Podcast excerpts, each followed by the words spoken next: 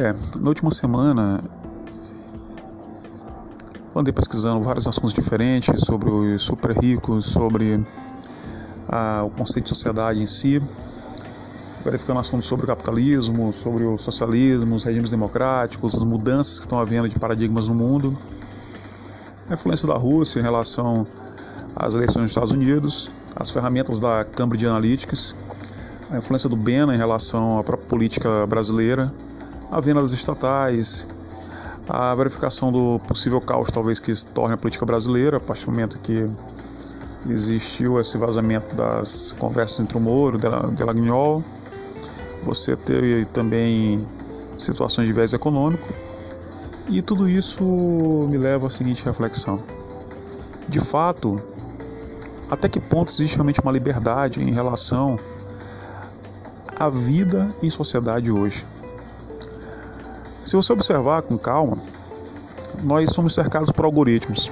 Você vai usar um Facebook, vai ter algoritmos que vão é, influenciar de maneira direta ou indireta seu estado de humor, talvez influencie suas decisões, influencie também que tipo de reportagem você vai ler, influencie também que tipo de mídia você vai se conectar, influencie também sua opinião a respeito de assuntos que talvez você nem tomasse conhecimento.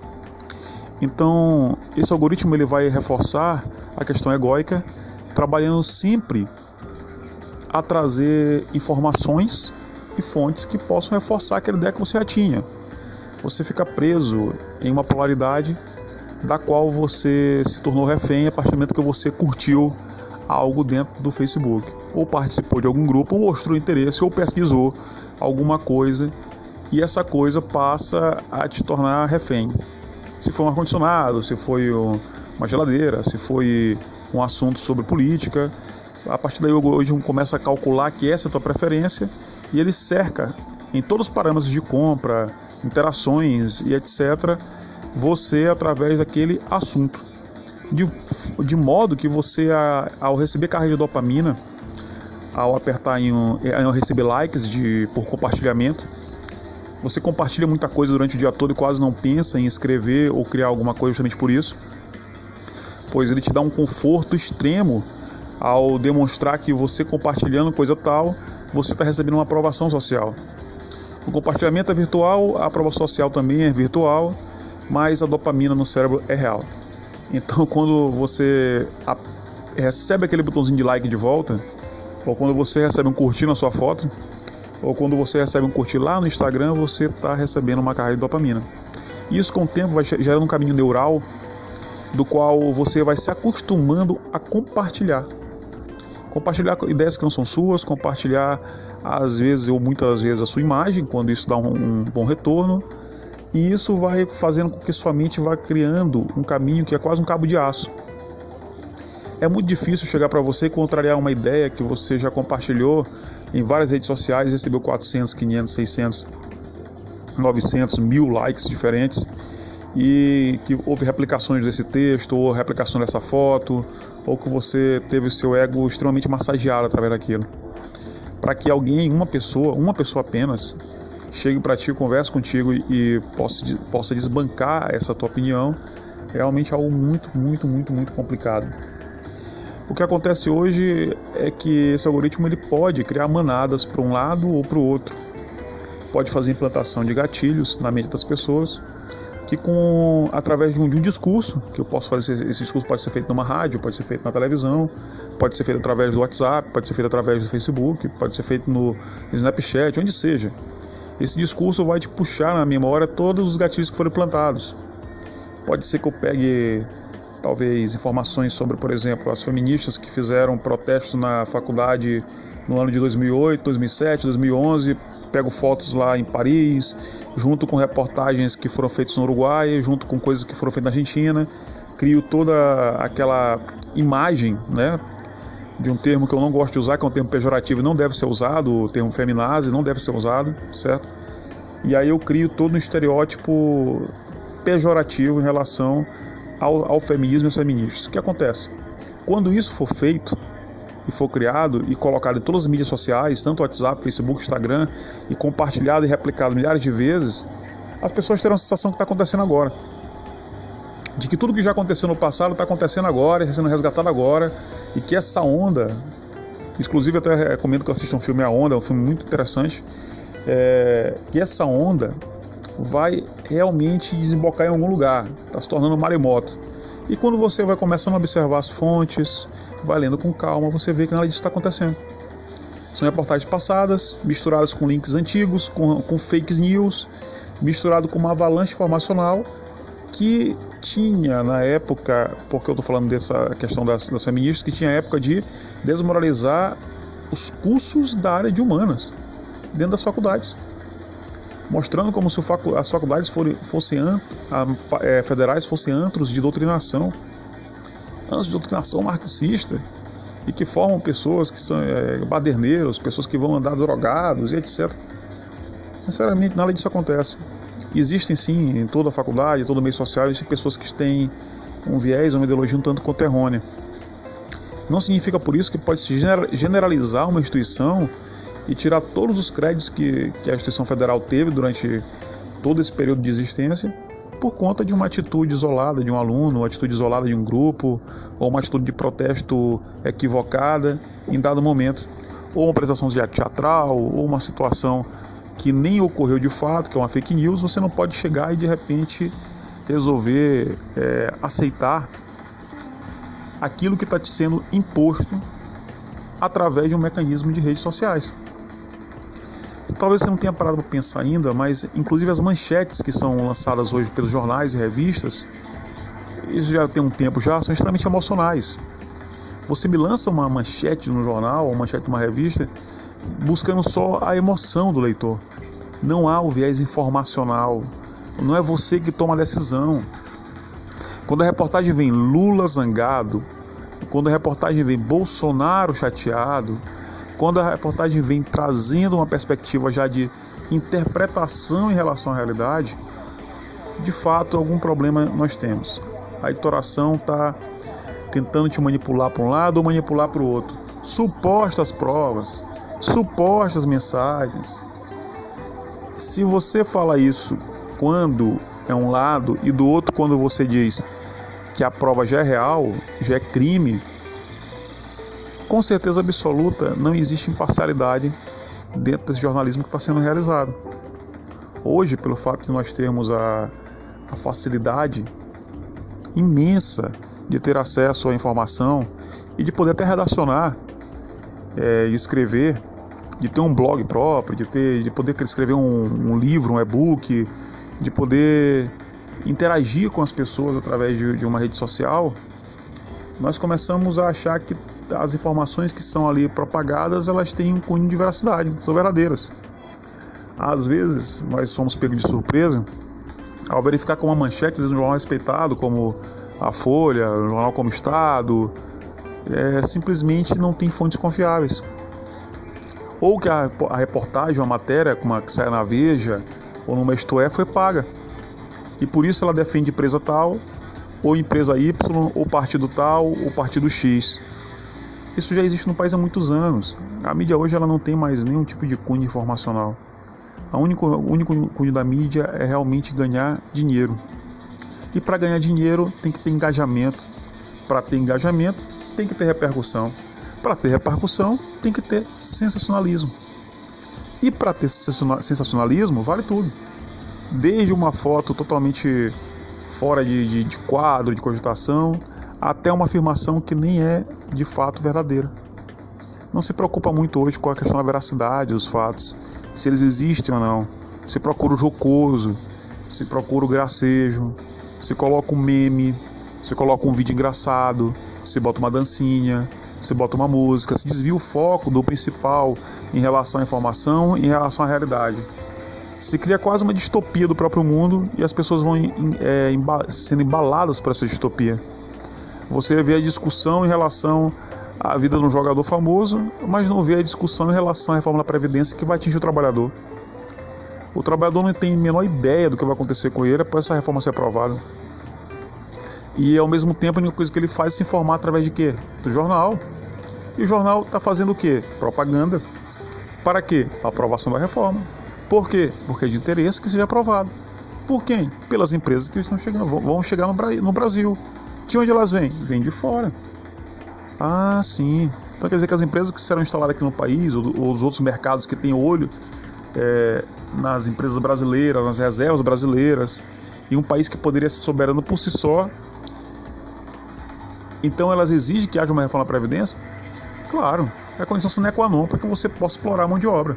Assim como acontece na China, e que você não tem leis trabalhistas adequadas, é necessário que o Brasil também desregulamente as leis dele para que possa explorar então a mão de obra de trabalho, de trabalho como fosse trabalho escravo. Também não é de bom tom que se tenha uma classe média. E muito menos é, é interessante que tenha servidor público. Para quê? Para permitir que haja ascensão social? Não, não pode ter isso. É bom encerrar com esse tipo de coisa. Estabilidade de serviço público, tempo para as pessoas pensarem, estudar, fazer faculdade, são coisas que realmente é como está sendo é, adotada essa política agora do, desse governo. É uma política onde realmente tem que se acabar com esses sonhos. Acabar com o sonho da faculdade, acabar com o sonho de carro próprio, casa própria, acabar com tudo isso. Voltar a 1999 ou voltar mais ainda no passado, onde as pessoas trabalhavam para sobreviver. Onde você, para ter uma casa própria, era uma, coisa, uma das coisas mais difíceis que poderia se ter. Um apartamento, terreno, qualquer coisa do tipo. Quando você tinha um carro, você era praticamente rico. Então, ter um emprego era um sonho de status, porra, fenomenal.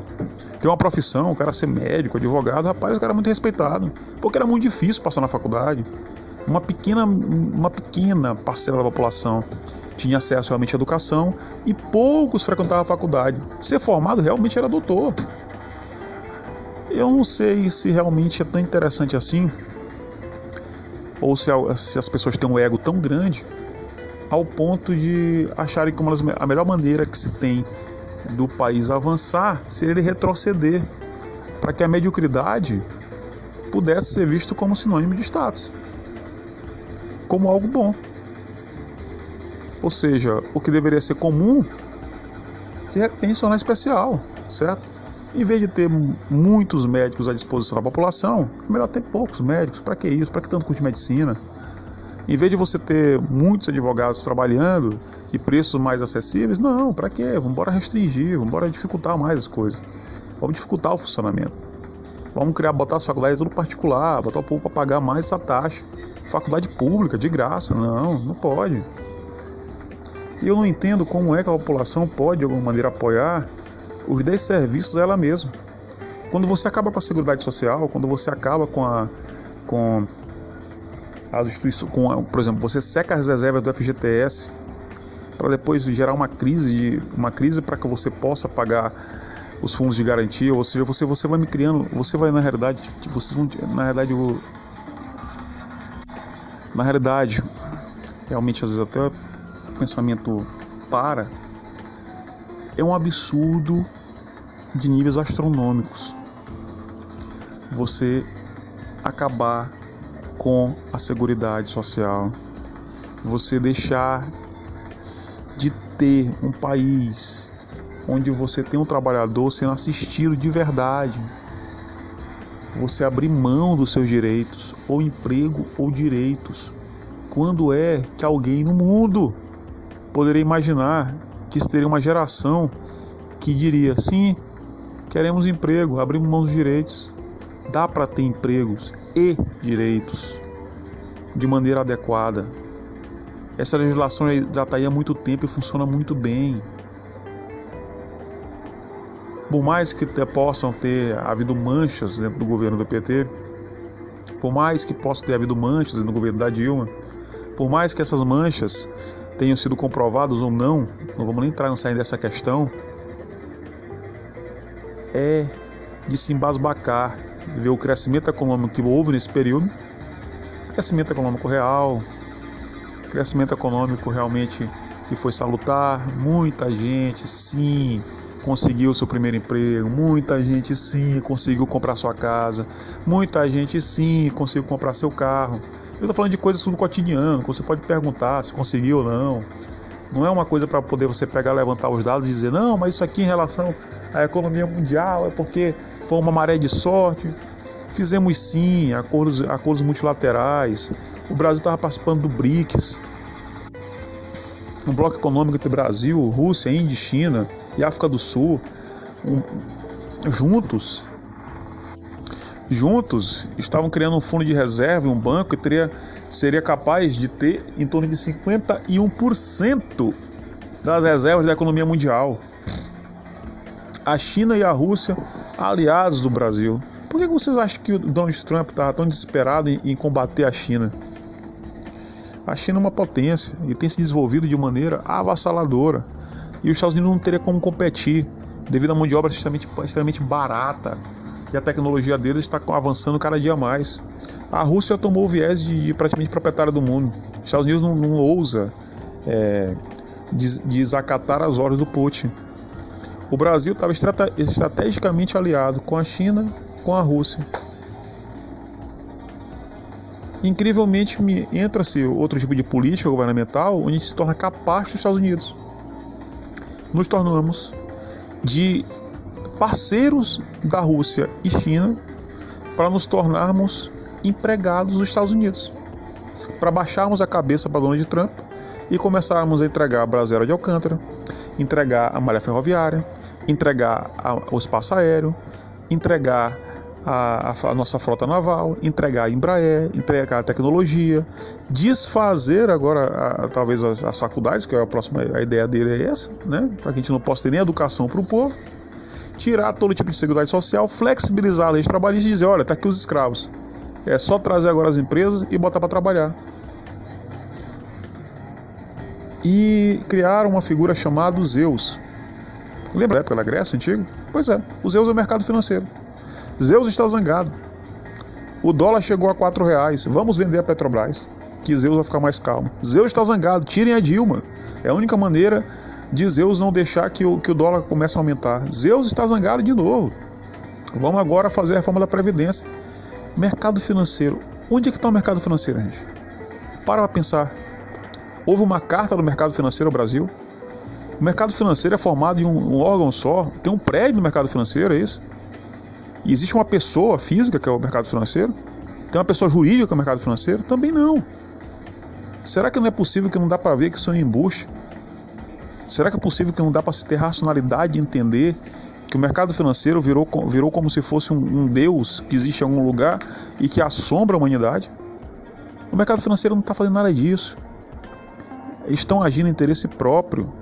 E ao agir em interesse próprio, vendendo as estatais, privatizando o, o país, quer dizer, vilipendiando o país de tudo quanto é forma, a única ideia que se tinha que criar era alguma figura fantasma mesmo. É dizer para a população, a maioria pobre, população analfabeta, população que apesar de, de ter realmente, pode até ter o diploma superior, mas infelizmente foi tirado nas coxas, você não tem, você não tem aquele discernimento em relação ao pensamento crítico. Você pensa bem. O mercado financeiro intimou o país a, a fazer uma reforma da Previdência? Não, claro que não. O mercado financeiro tem, tem problemas. Nós temos que flexibilizar a reserva de petróleo? Não, isso não tem que fazer. Não tem que liberar o Alcântara para os Estados Unidos, droga nenhuma, não. O Brasil está com toda a potencialidade geográfica, estrutural, de recursos, do qual nós estávamos vindo explorando. O ITA tinha desenvolvimentos fantásticos de tecnologia, nossa indústria naval crescendo. Porque uma mídia diz que não é verdade, você acredita? Quer dizer que o que a Globo disser você vai acreditar? Ou qualquer outra mídia disser você vai acreditar? Você não tem, é capaz de ver com seus próprios olhos a diferença das gestões, o que estava acontecendo antes o que está acontecendo agora. Realmente não é possível você acreditar que o Brasil tenha tecnologia desenvolvida. Nós temos enriquecimento de urânio. Nós poderíamos, se quisesse, criar, construir uma bomba atômica. Sim, podemos construir. Nós temos, nós sabemos, nós sabemos é, é, trabalhar enriquecimento. Nós temos também tecnologia aérea, com os casos da Gripen. Nós teríamos, nós teríamos pela primeira vez soberania do espaço aéreo nacional. E seria uma coisa que não teria mais volta, porque a tecnologia foi compartilhada e era uma tecnologia eh, que ficaria entre, entre a Suíça e o Brasil. Então, todos esses, esses acordos que foram realizados durante os governos passados, toda essa construção de país e de imagem que o país, foi criado, de repente começou a ser destruído.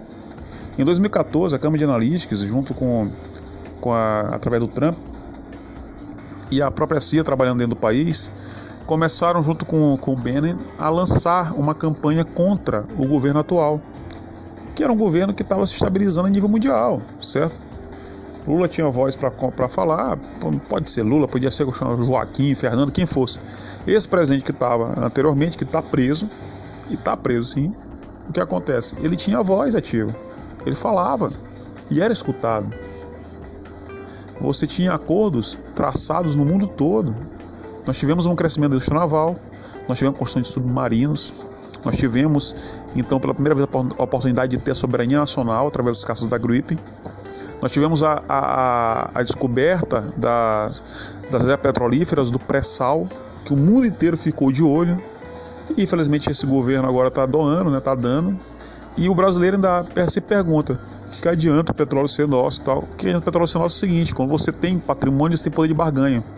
Se você tem patrimônio e vai no banco e quer tirar um empréstimo, você consegue. Se você vai no banco e quer tirar um empréstimo você não tem nada, você não consegue. E é te negado.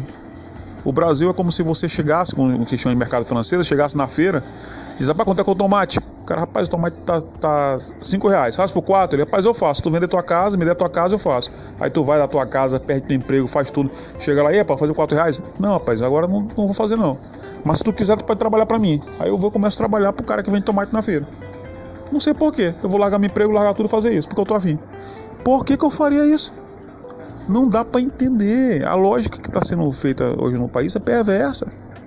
E é claro que todo mundo está lucrando, todo mundo está ganhando nessa história. Só quem não está ganhando é o próprio povo brasileiro, que não entende o que está acontecendo. O desemprego está aumentando, os índices que estão sendo colocados aí na, na, na, televisão são totalmente equivocados. O dólar já poderia ter, deveria ter disparado há muito tempo, para muito mais do que está hoje, talvez ter chegado até R$ reais.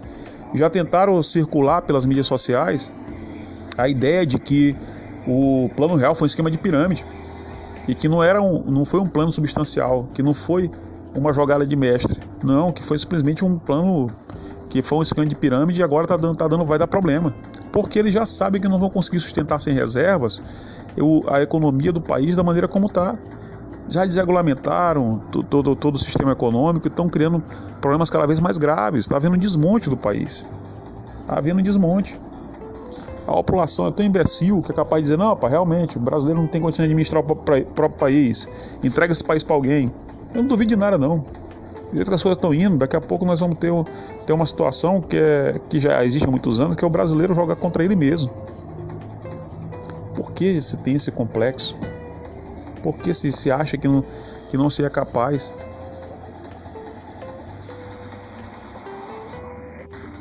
Eu não creio de fato que haverá mudanças do dia para a noite em relação a nada.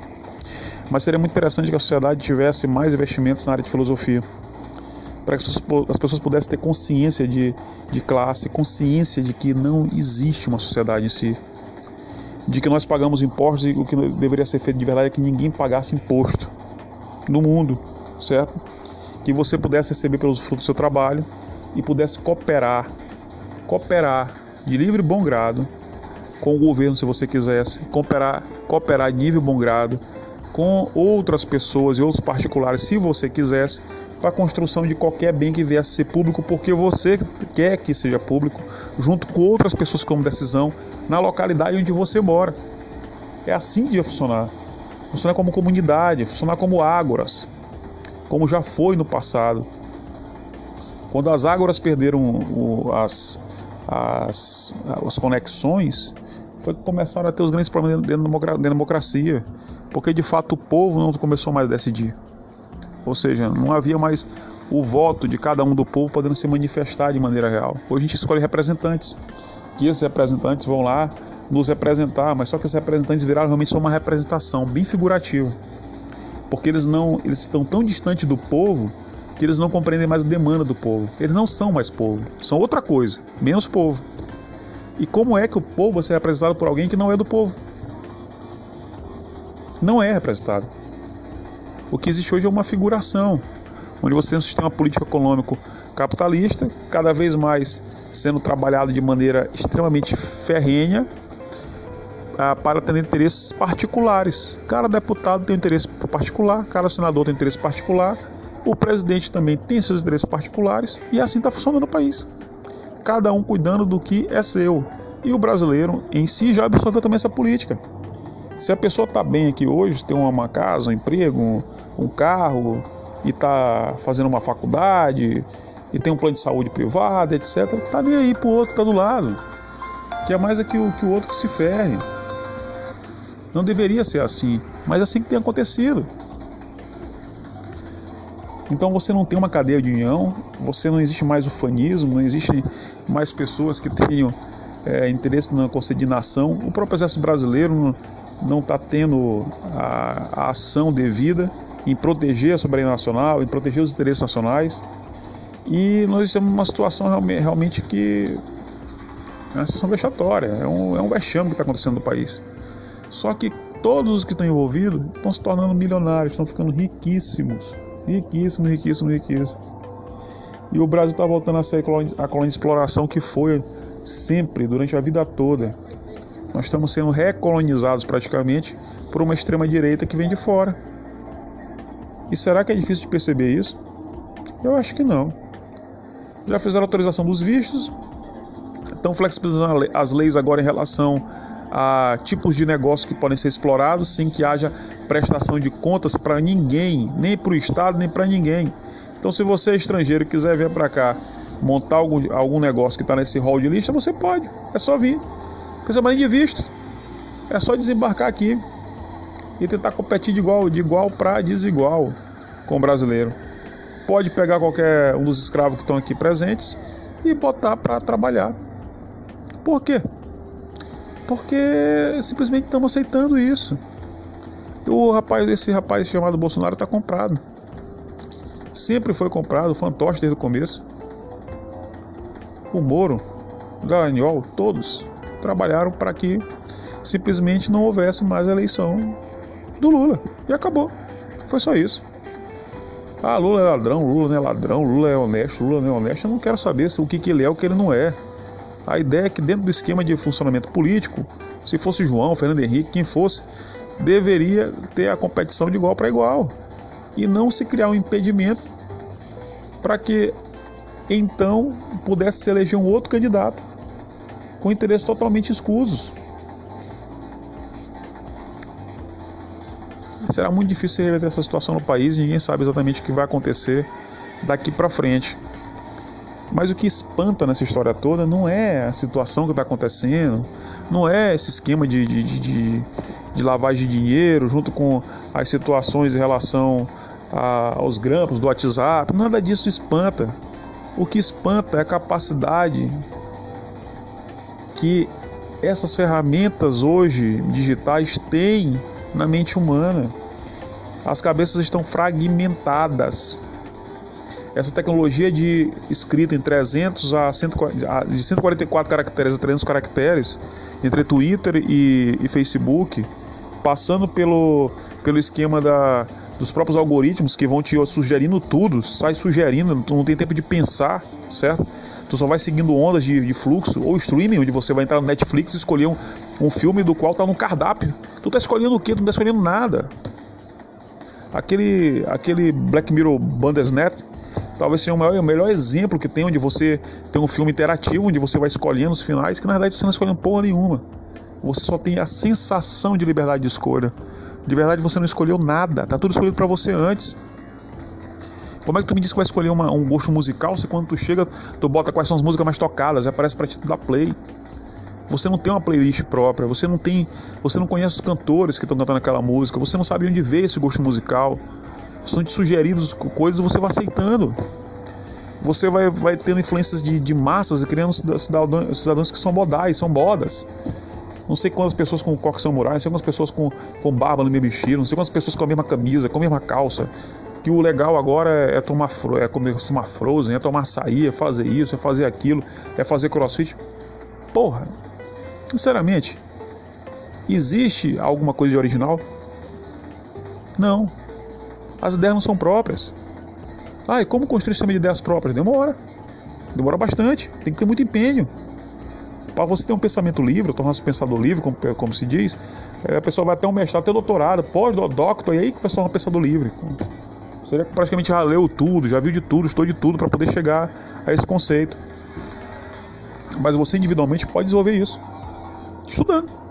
Estude filosofia, sociologia, estude neurociência, compreenda sobre o corpo humano, entenda sobre o funcionamento de tudo que você tiver curiosidade e que você não souber.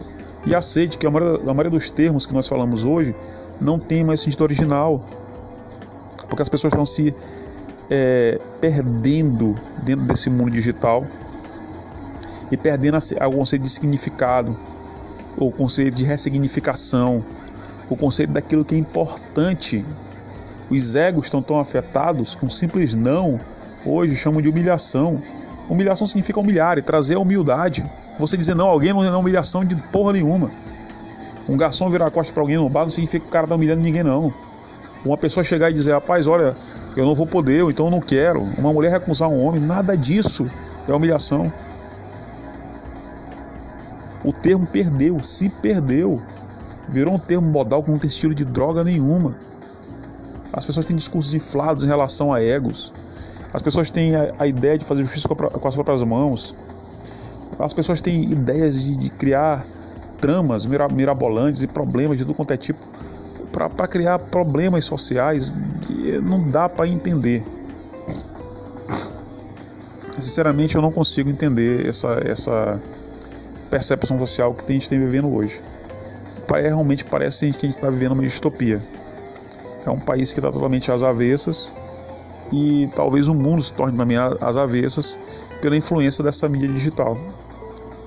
Seria de bom tom, talvez, é, não sei se é um conceito radical, mas já penso até em desativar o Facebook mesmo, como já fiz no passado, desativar o Instagram. Não vejo sentido. É uma mídia que eu posso ter conexão com outras pessoas, saber mais ou menos o que está acontecendo em relação à população. E existe os trend topics para que você saiba quais são os assuntos mais comentados. Mas em geral, 90% da informação que circula é totalmente desinteressante. É um canal de comunicação.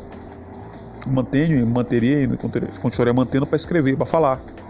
Assim como o podcast também é um canal de comunicação, para que você possa se comunicar, para que você possa conversar, para que você possa falar, para que você possa contribuir com outras pessoas. Assim como o WhatsApp também é para falar, é um canal de comunicação e não para ser escravo disso. Então, Snapchat, Instagram, WhatsApp, Facebook, para isso, são canais de comunicação e não são diários para que você escreva cada traço da sua vida, o que você come, onde você está, o que você está fazendo, com quem você namora. E não é porque pessoas famosas, ou famosinhos, ou grandes é, youtubers e etc., fazem isso que você deve fazer igual. Porque de fato eles estão ali para te ensinar o que você deve fazer, o que você deve entregar de informação de controle para o Estado. E você, de maneira tola, acha que uma ferramenta como o Facebook, WhatsApp que está aí de graça, é de graça? Não é. Se lembra que na, na época da que a Igreja Católica é, criou os sacramentos, nós tivemos as primeiras constituições, constituições aqui no, no Brasil, nos sacramentos, e os sacramentos eram é, formas de você prestar é, satisfação ao Estado e à Igreja sobre quem era padrinho de quem, sobre quem casava com quem, e traçar assim laços de poder. A Igreja possuía o primeiro banco de dados fantástico formal do mundo. Posteriormente é que nós vamos ter os registros cartoriais, os registros de justiça, Posteriormente é que o Estado viu que isso era uma ferramenta de controle formidável para saber quem tem o que e quem tem laço com quem. Ou seja, você já tá, estudava as relações sociais naquela época. Hoje está muito mais fácil. Tem um banco de dados onde você, ou eu, como animal, imbecil, vou, escrevo o meu nome, entrego todos os meus dados de graça. E eles conseguem avaliar minhas interações, saber do que eu gosto, do que eu não gosto, com quem eu converso, que assuntos eu falo, onde eu estou, o que eu comi, saber exatamente qual é o posicionamento político, qual é o meu viés ideológico. Entende só, eles têm praticamente uma anamnese completa de cada cidadão que pode ser traçada através de um, de um algoritmo. existe poderio maior do que isso? E além disso, ele te vicia em cargas de dopamina através de curtidas, te influenciando a fazer o trabalho que era da, era da agência de publicidade, que era do governo. Então não preciso, na verdade, nem eu mesmo sair divulgando os cartazes e replicar uma informação. Eu mando em disparos no WhatsApp, no Facebook. e no Instagram, e você, de bom grado, vai e replica. Você replica fake news, você replica o discurso, você até absorve o discurso. Você pensa e vive a fantasia de que faz parte de uma elite, por exemplo. Você faz vive a fantasia de que é rico. Você vive a fantasia de que participa de uma sociedade de consumo maior e mais ampla, porque tirou uma foto com uma camisa de marca e botou no, no Facebook, porque tirou uma foto num restaurante bacana e colocou no, no Instagram, no, no Facebook, no WhatsApp, onde seja. Tudo isso é ilusão. Ilusão. O mundo virtual ele não existe, o que existe é como um mundo de matéria, aqui, de carne e osso, onde você interage, interage com pessoas de verdade. Agora, como é, os mecanismos, os meios de comunicação e o Estado sabem que a realidade ela é formada pela opinião pública, ou seja, a realidade que nós vivemos ela é formada através da informação que passa na mente de todas as pessoas que habitam aquela região ou um Estado democrático de direito ou um local qualquer. Se todos pensam com os mesmos viés, com a mesma cabeça em relação a uma realidade objetiva, essa realidade vai acontecer. Se todos pensarem que ah, o PT roubou e é o problema do país, o PT terá roubado e será o problema do país. Se todos acreditarem que as, os vazamentos de WhatsApp do, do Moro não são verdadeiros, eles não serão verdadeiros. Se todos acreditarem que Deus existe, ele existirá. Se todos acreditarem que não existe, ele não existirá.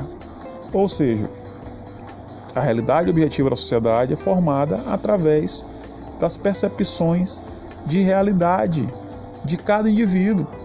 Se você consegue empacotar tudo isso bem embaladinho, colocar dentro de quatro, quatro ou cinco plataformas e distribuir para em que 48 horas todo mundo tenha recebido o mesmo meme, a mesma piada, o mesmo vídeo, será que você é burro, não consegue perceber que existe uma agência, existe alguém divulgando isso? Ah, mas quem mandou foi minha tia, quem mandou foi meu tio. Claro, a ideia é essa: que a informação perca a cara de assinatura. Ela não tem viés. Depois de lançar a informação, ela não é mais minha. Ela é de quem quiser absorvê-la ou se apropriar. Existe coisa mais fantástica do que isso? Não existe. É a melhor maneira de dominar a população.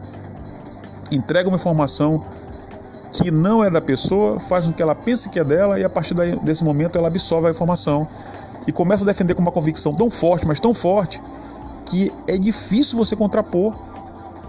Como você vai contrapor um, um, um cidadão que ele crê piamente naquilo que está escrito numa página de Facebook ou então num site qualquer ou em qualquer coisa que corrobore com a visão dele e aprende sofismas fantásticos. Eu não concordo, eu respeito sua opinião, mas eu não concordo. Ótimo, que, que debate imbecil é esse? Contrapõe a opinião então. Dê argumentos lógicos. Não? Não. Não, não, respeito a opinião, vou ficar com a minha. Ótimo. Acaba-se então o diálogo. Encerra-se, vai encerrar-se o último viés humano, que é a comunicação, a capacidade de empatia, de se colocar no lugar do outro, a capacidade de compreender a vida em sociedade, a capacidade de compreender os problemas e tentar achar soluções práticas. Quando você perde esse último viés, você simplesmente está anulando o conceito do humano.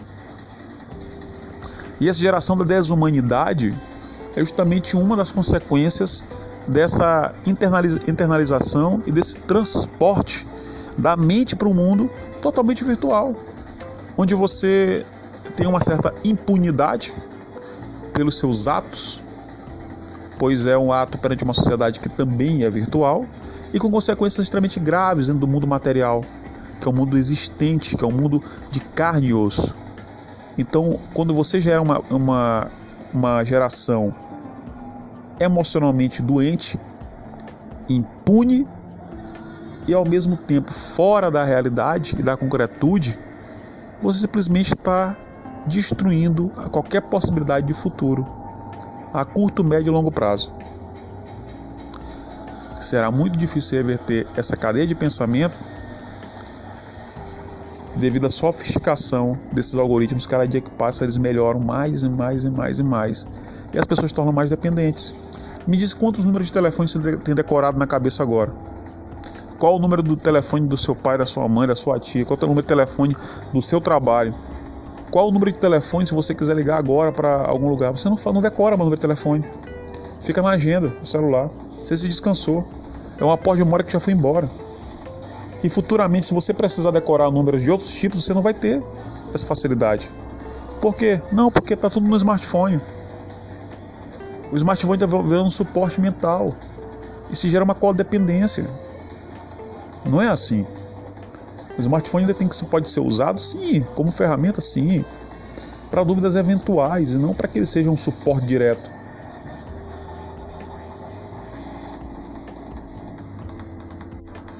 Hoje em dia, quando você fala assim, não, você tem que pensar a realidade, mas que realidade? Qual realidade? Porque quando eu faço para você, falo para você pensar a realidade, eu não sei qual realidade tu vive. Pela primeira vez na vida, eu tenho consciência de que existem milhares de realidades nesse mesmo mundo, nesse mesmo planeta. Cada cabeça está projetando uma realidade totalmente diferente e desconexa em relação ao indivíduo que está do lado, do lado, ou pessoas que moram debaixo do mesmo teto. Cada uma tem uma visão diferente da realidade do mundo. Porque hoje é isso que a ferramenta permite. Ela permite um mundo em bolhas, das quais você não se conecta de verdade ao outro. Você nem se interessa de fato pelo que está acontecendo com o outro, não. Você não quer saber nem o que está acontecendo de fato. Você só simplesmente julga, cria um rótulo, uma opinião e acabou. É só isso. Não, rapaz, isso aí é, é algum problema. Isso aí é, é coisa tal. E não se vai a fundo em nada. Em nada, em nada, em nada. As pessoas quase nem lêem mais livros. Tem um audiolivro. Eu realmente tenho até preferido os audiolivros em relação à, à leitura mesmo substancial com o livro em mãos. Mas leva o mesmo tempo, leva duas, três, quatro horas para você escutar um livro ou, ou então para que você possa ter o, o, a leitura de um livro. Um filme. Lembrando que um filme não é a mesma coisa do livro. Que certas obras que são magníficas, a maioria das obras são todas gratuitas que estudar, de fato, não é uma situação, não é como um sacrifício. Estudar é um prazer. Nós precisávamos ter uma sociedade realmente que não fosse sociedade só informacional, fosse uma sociedade que pensasse. Só que pensar custa muito caro, muito caro mesmo. E quase ninguém quer pagar esse preço. Porque quando você passa a pensar com a própria mente, você começa a ver que você está cercado em um mar de lama. É muita porcaria sendo divulgada para que a tua mente absorva. Se você não filtrar, você está ferrado. Se você não escolhe a música que você escuta, se você não escolhe o podcast que você escuta, se você não escolhe as obras que você lê, se você não faz tudo isso com base na tua grade de interesses próprios, na sua e não da faculdade, não porque alguém mandou, porque um guru não sei de onde disse, mas porque você foi atrás dessa linha de raciocínio, você pesquisou. Se você não, não, não faz isso, é muito difícil você estar tá fora desse, dessa onda de choque. Você ainda é massa de manobra. Você ainda é massa de manobra. E para parar de ser massa de manobra não é fácil. Não é fácil mesmo. Às vezes, por uma questão de sobrevivência, nós acabamos deixando passar certas coisas.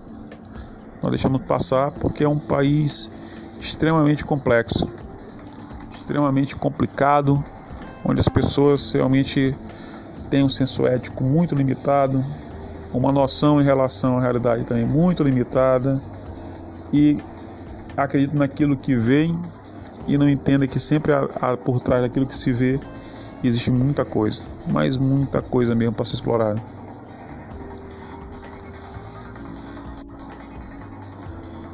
Por mais que tenha sido um pouco mais longo hoje esse áudio, mas a ideia realmente do, de, de hoje era conversar sobre essas pesquisas novas, sobre essa, essas possibilidades de insights, de possibilidade de pensamentos, essa possibilidade que nós temos de viver, como é a expressão que usam agora, fora da caixinha, né? Isso.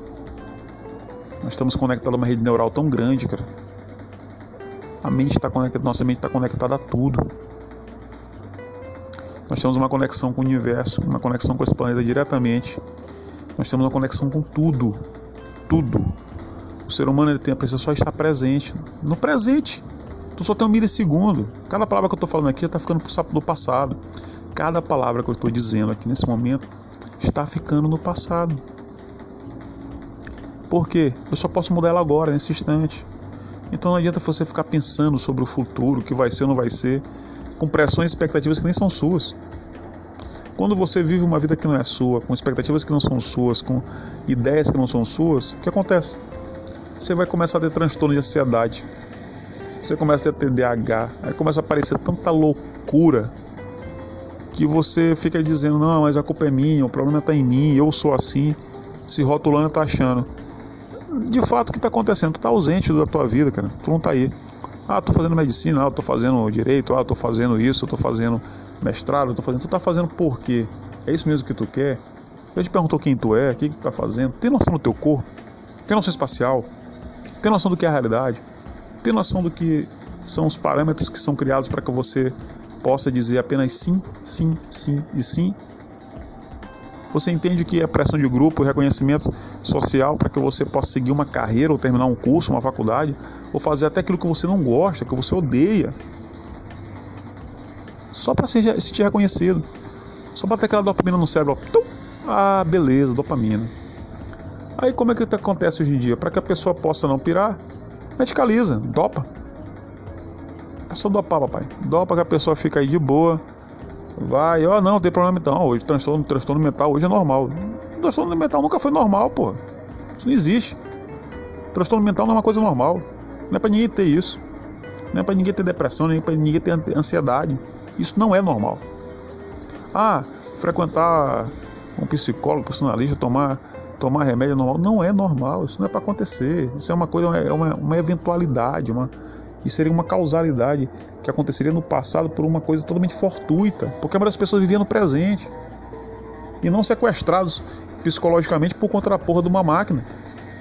Ninguém havia sequestrado psicologicamente antigamente desse jeito. Podiam ter algumas mulheres sequestradas por, por, grandes romances que eram escritos, alguns sequestrados pelo teatro, outros sequestrados pela religião, que foi a primeira forma de sequestro que, emocional que existiu no mundo mesmo. E isso se dava, mas não era na, na escala que está se dando hoje. Hoje você tem um sequestro é, emocional por coisas que nem existem. O mercado financeiro disse coisa tal. O PT roubou, como se o PT fosse uma pessoa, fosse um, um cidadão, o diabo, o demônio que fosse. As pessoas emocionalmente raivosas. Tô nem a isso. Você, a política existe, existe a política, você pode participar da política da sociedade, mas se você pensar bem direitinho, você não está fazendo nada, é que nem torcer pro futebol. Não tem Corinthians, não tem Botafogo, não tem Flamengo, isso não existe. É tudo uma ficção que foi criada. É 11 caras de um lado, 11 do outro, correndo atrás de uma bola para fazer um gol dentro de um trave. Ah, tem jogadas bonitas, maravilhosas, tem coisas espetaculares que você não tem a mesma habilidade de fazer.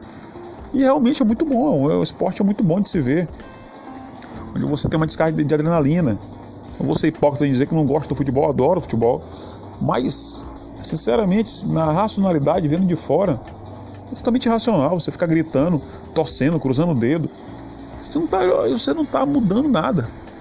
Você não está nem chutando a bola. Você não está lá. Ah, eu sou fã. Fã de quem? Por que, que você é fã de fã de tal? Você pode desenvolver uma admiração, você pode criar é, trejeitos parecidos, você pode fazer o que for, mas ser fã às vezes é uma questão, às vezes eu vejo como uma questão de anulação. Você anula suas capacidades, não desenvolve suas, suas potencialidades e to... Essa porra parou?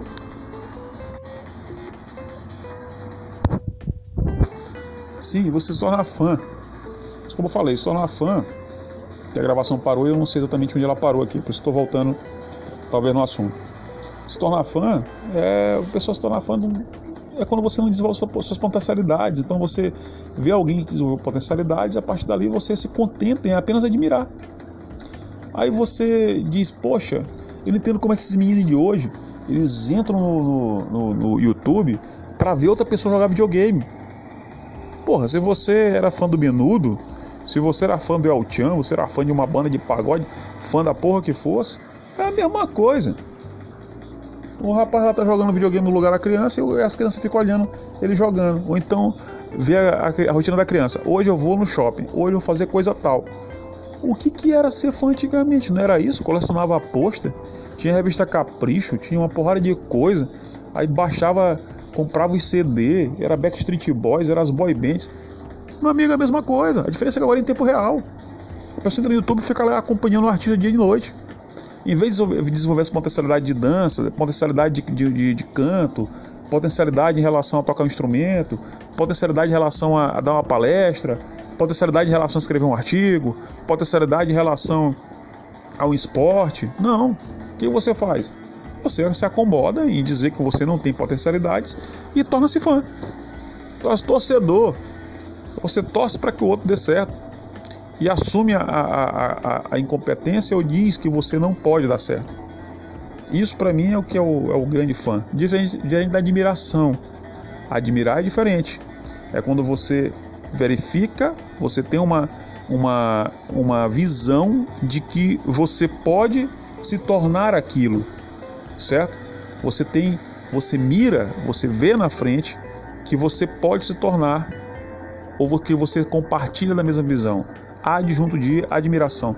Você compartilha da mesma visão de mundo daquela pessoa. Então você acaba desenvolvendo uma admiração em certos aspectos. Isso sim, isso é possível e até salutar. Mas o fã tresalcado, a pessoa que é sequestrada emocionalmente, a pessoa que, tem, que simplesmente se, se abandona para viver de uma ilusão, isso para mim é, é uma coisa que é uma loucura. Sempre existiu na humanidade, a vida inteira. Já foi com a religião, já se passou isso dentro do teatro, já passou dentro do cinema, já se passou essa questão dos sons dentro da, desses grupos musicais.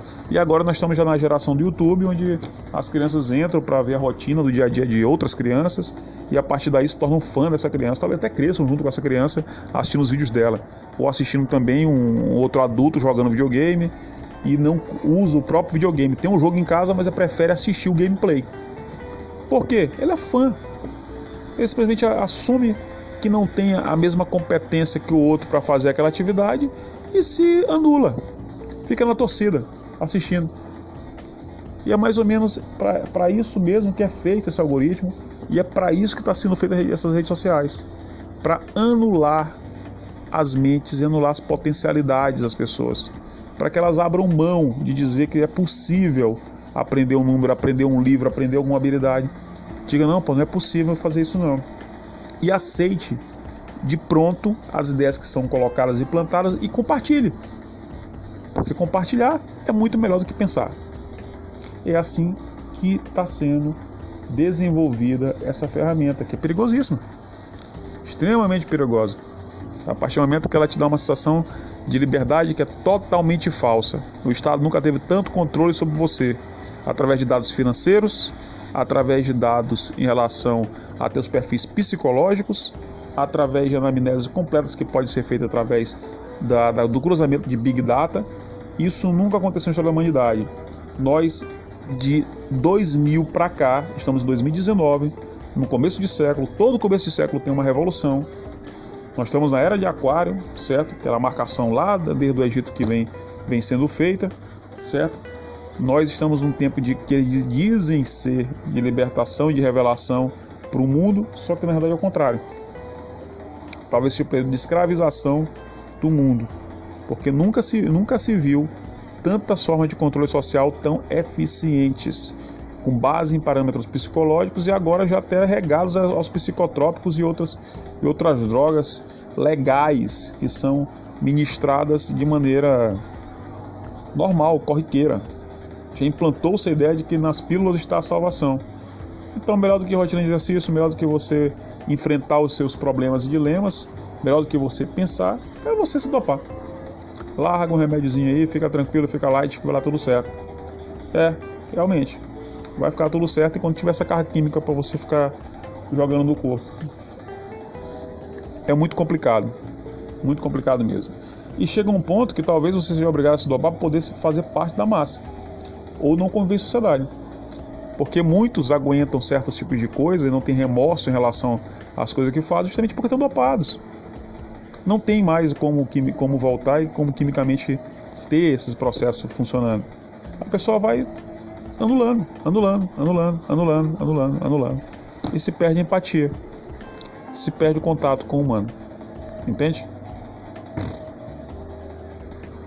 Pois é, exatamente isso que eu posso dizer em relação às situações que acontecem hoje no mundo, fora as situações de distorções.